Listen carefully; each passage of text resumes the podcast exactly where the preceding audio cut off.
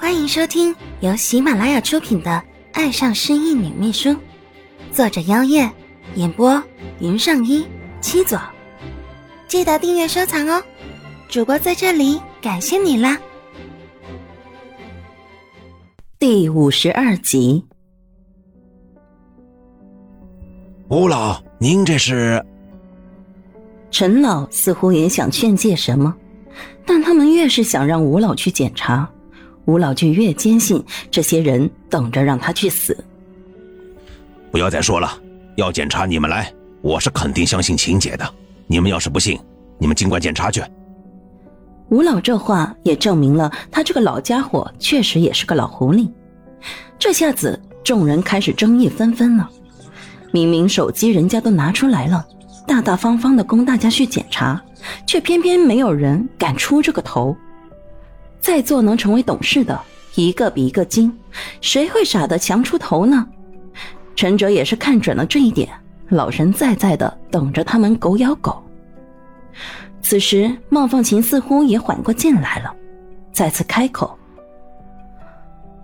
好了，要检查就快检查，不然就赶紧说出别的证据出来，否则今天的会议就到此为止。”好吧，手机不检查也没关系。陈老再次开口：“秦姐，我可是听一个亲眼看见的人说的。”孟凤琴挑了一下眉：“哦，那就让那个人也出来给我说说看。他倒想看看有谁敢编排孟家的闲话。那天去参加订婚宴的嘉宾都调查过了。”而服务生也都是孟家的人。陈哲跟蓝嘉欣前去甲板的时候，特别交代了服务生别让人离开大厅的。后来出事以后，也再三确认了那天没有其他人到甲板上去。所以现在冒出来的这个人，他倒想看看究竟是谁。可一听孟凤琴要见，陈老却踟蹰了起来。呃，他跟我说他不方便出来跟大家见面。还有这样的人，胆敢说这样的话，竟没胆量站出来吗？陈哲讽刺道。陈老十分迟疑。这我也觉得这人说的话不可信，可万一他真的到处造谣，会让公司不稳定的，所以我才建议让总裁百忙之中抽一点时间出来见见大家，这样谣言也就不攻自破了。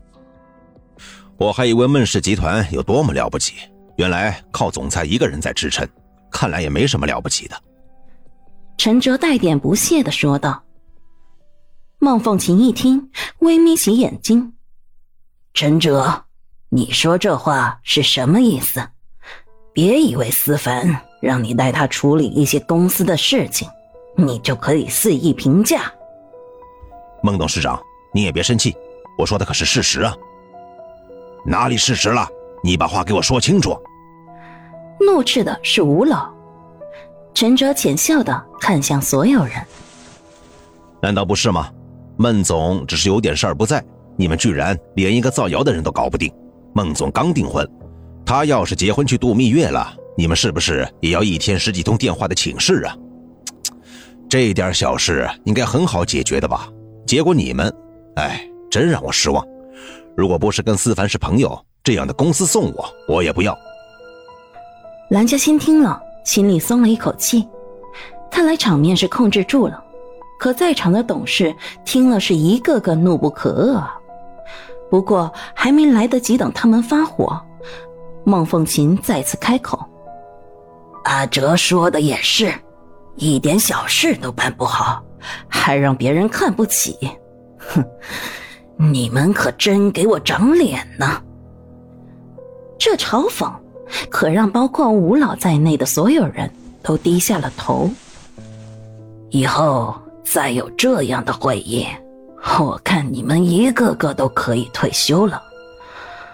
我是老了，可也没糊涂到可以让你们随便跟我开这种玩笑。我孙子身体好得很。再胡乱说话，当心我拔了你们的舌头！说完，孟凤琴就起身了，蓝嘉欣也赶紧起身扶着她。都回去好好反省反省吧，好好谋划一下公司下个月的业绩要怎么提升才对。说着，让蓝嘉欣扶着，陈哲身后也跟着走出了这个会议室。几乎他们刚走，陈老就把桌前的水杯扫落在地。这个老太婆，我看你还能活多久？哼！吴老恨恨的瞪着他：“你气什么？该气的是我。以为你真有什么好的证据，结果什么都没有，你就召集大家来开这会议，活该被骂一顿。下次别叫我了。”说完，他也气呼呼的起身走人了。随着吴老一走，所有的董事也一个个都散了，剩下陈老和几个依附他的董事还坐在那儿。陈老。接下来怎么办呢？其中一个问道。陈老冷哼一声：“怎么办？派人好好查查孟思凡那小子在哪儿。哼，如果真的死了，我就不信查不出来。孟家，我就不信扳不倒你。孟凤琴，迟早我会让你反过来叫我哥，求我给一口饭吃的。”奶奶，你刚才好厉害哦！那些人都好怕你。回到了车上，蓝嘉欣就开始仰慕起来。他要是也有孟凤琴的一半气魄就好了。刚才那真是帅呆了。孟凤琴只是淡淡的笑着：“哼，我哪里厉害呀？不过是施了一些威压罢了。倒是阿哲，你这小子还真有一手啊！以退为进，再来一点打击。”真是长江后浪推前浪啊！奶奶还是别夸我的好，这都是跟思凡学的。陈哲想起他刚离开警察生涯，刚刚开始做生意的时候，可是一个什么都不懂的生手啊，都是靠孟思凡才有今天的。